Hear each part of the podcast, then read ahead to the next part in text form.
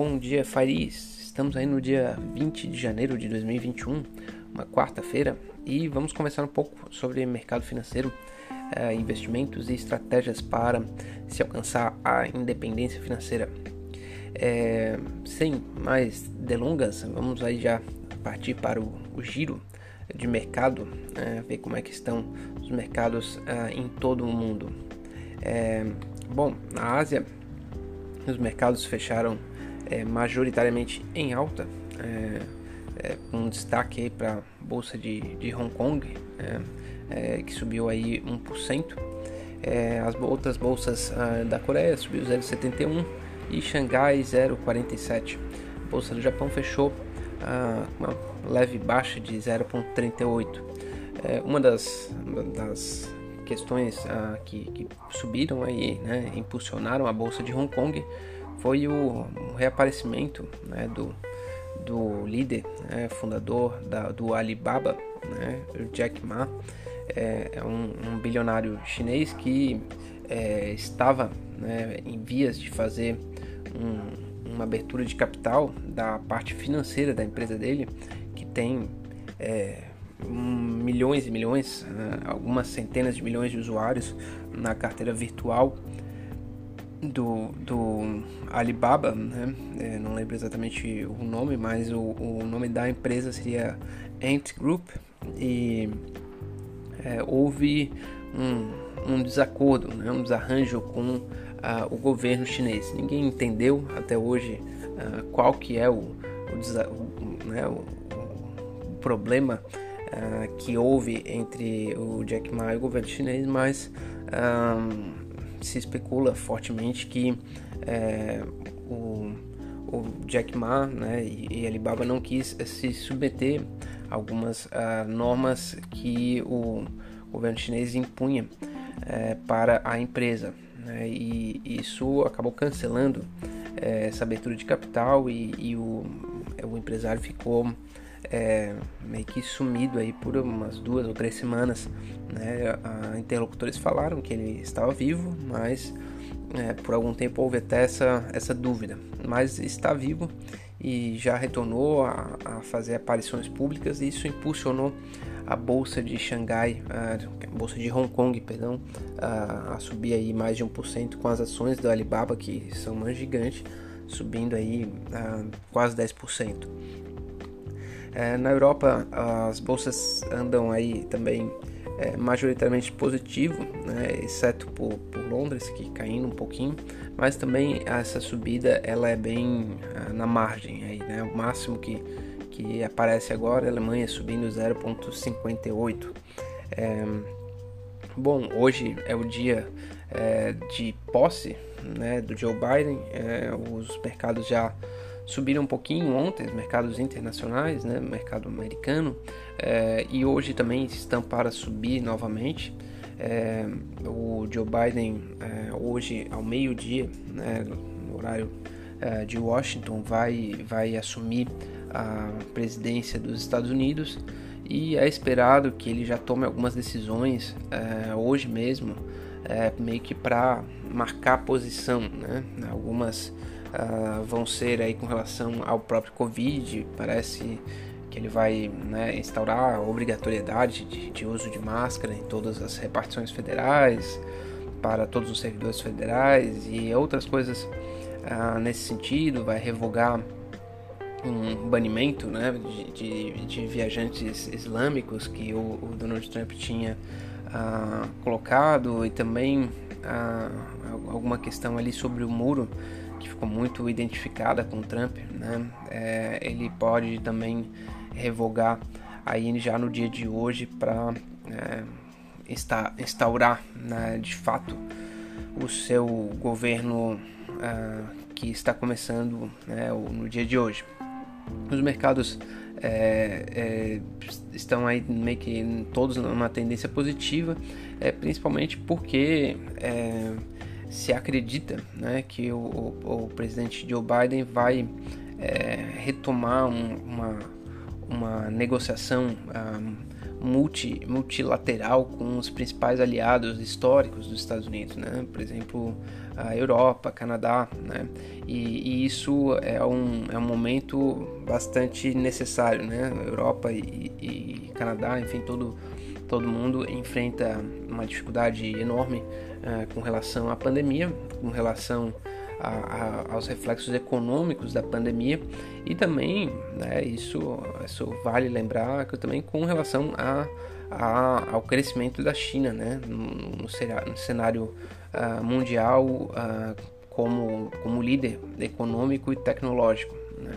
É, isso é uma, é uma presença bastante é, é, é forte, né? Os, a Europa também já fica cada vez mais uh, assustada né, com o avanço uh, da, da China uh, em, em, diversos setores e é muito possível que exista um, um apoio mútuo entre esses dois blocos. É, vale lembrar que é, existe até uma corrida né, entre, entre Estados Unidos, entre Europa e própria China pela, pelo futuro verde da economia. Né? A economia mundial, é, todo mundo já, já espera né, que vá caminhar para um, uma, uma, economia com bastante tecnologia e pouca emissão é, de gás carbônico, né, uma redução enorme aí da dependência do petróleo. É, e isso a China está trabalhando com muita velocidade né, para desenvolver aí as tecnologias de é, energia solar, é, energia eólica, é, dentre outras tantas soluções aí que vão ah, aparecer ah, no horizonte. E, e, isso é uma área também né, de disputa para esses líderes ah, futuros. Né, para as lideranças aí que estão disputando né, o futuro do mundo. É mais ou menos isso que eu quero dizer. Mas enfim, o clima por enquanto é positivo no mundo. É, no Brasil as, a coisa está um pouco mais ah, mista. É, na verdade, o, já saiu algumas pesquisas ah, de opinião ah, do, da popularidade do presidente Jair Bolsonaro e ela vem caindo, o que era de se esperar, né? O, agora que cai mais ou menos a ficha, né? Que o auxílio emergencial ah, cessou, né? Esse mês de janeiro é o primeiro mês né, que não cai nem né, nenhuma uma, uma, parte aí desse auxílio emergencial. Tem outra coisa que caiu que foi o acordo né, entre as empresas que tinham uh, um benefício fiscal para não demitir funcionários e isso também foi uh, saiu no final de dezembro então é, é esperado né, que o desemprego aumente e que uh, o dinheiro circulando na economia se, seja reduzido né, porque são aí centenas de milho, milhões uh, de, de, reais, né? algumas, e, e, milhões e milhões de pessoas que não vão ter ali os 300 reais ou, ou 600, dependendo da condição da família, uh, que ajudavam muito e iam, né, iam direto para o consumo dessas, dessas famílias. Além disso, no Brasil, né, a, a a questão das vacinas continua a render, né? agora que se, se começou o processo de vacinação, é, se identifica a dificuldade que, que está sendo para obter insumos para a produção das novas doses. Né? Vale ressaltar que o Brasil tem disponível apenas 6 milhões de doses, né? o governo de São Paulo está ali meio que em vias de, de terminar um, um, um, lote de outras 4 milhões de doses, mas ainda assim é, isso, né, isso daria aí 10 milhões de doses, o que para o Brasil é, não é representativo, não é assim nem 10 milhões de pessoas e ainda tem alguma controvérsia com relação à questão das, das duas doses ou uma só. É, um, meio que já se sabe né, que mais de uma dose é, aumenta a eficácia da vacina. É, então é muito possível né, que todas as doses que a gente tenha no Brasil é, vão atender 5 milhões de pessoas. Né? Para o nosso país isso não, não vai fazer assim uma diferença muito grande ah, na velocidade com que a gente vai superar a pandemia. Isso traz mais tensão aí para é, para a política, né, de forma geral, o presidente da República, o governador de São Paulo, os próprios estados também que ficam ah, com pouca vacina também ah, pressionam né, o governo federal, uma pressão ah, natural, é, que também acaba, acaba jogando mais a, a lenha na fogueira para a disputa do, congresso né, nos, Estados, nos Estados Unidos, no Brasil, né, congresso no Brasil aí que, que tem é, sua, sua eleição aí no começo de fevereiro e que deve é, ser bastante importante é, para pautar as, as agendas aí do, do Brasil. Né? Vale é, lembrar, né, uma coisa que eu acho que eu falo todos os dias, que a gente não tem um orçamento de 2021 ainda. Né? Não, não, não se sabe como é, o Brasil vai conseguir é, encaixar despesas e receitas e tudo mais.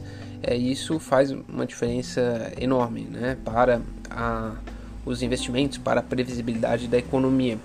É, basicamente, o discurso uh, tem sido todo em cima de manutenção do teto dos gastos públicos, mas é, por enquanto é só discurso. Né? Se ficar no automático, como está até o momento, né, não vai se conseguir cumprir o teto dos gastos públicos. Essa é a verdade. Né? É, no automático a gente vai gastar muito além do teto e, e, e a pressão daí natural aí sobre os juros né, do Brasil vai ser grande, né, porque vai ah, sobre os juros, sobre o câmbio, né, que os investidores internacionais tendem a, a querer reduzir a exposição a risco né, pressionando aí o câmbio, também pressionando uh, a taxa de juros que, né, que deve, deve subir ainda esse ano uh, para tentar uh, manter né, capital investido e financiamento da, da máquina pública.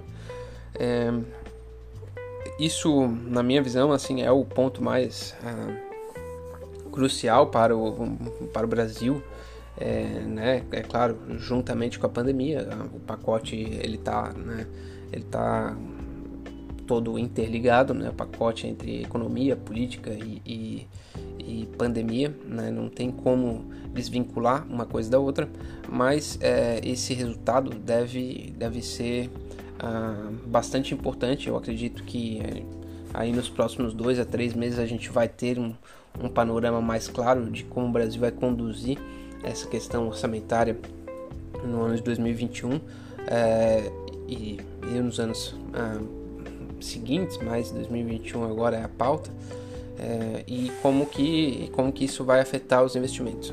Bom, eu vou aproveitar então fazer um, não gosto muito, mas vou tentar fazer uma, uma previsão ah, sobre o que eu acredito que vai acontecer no ano de 2021, né, o cenário que eu acho mais provável.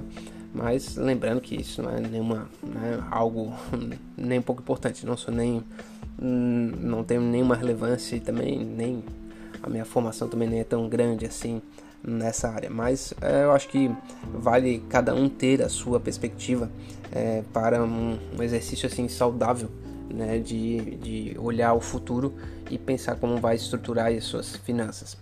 É, eu acho que o Brasil vai, vai ter um, um estresse forte né, para, para aumentar os gastos uh, públicos, uh, vai precisar uh, ter um, um, mini orçamento de guerra nesse ano de 2021, né, porque não, não vai conseguir encarar essas dificuldades que estão postas sem inserir mais dinheiro na economia. Né? Esse inserir mais dinheiro vai, vai, vai refletir sim num maior endividamento, né, ainda maior endividamento uh, do governo brasileiro. Então, eu acho que a gente vai para um, uma taxa de juros de, é, de 4% ao ano, né, ainda nesse ano de 2021.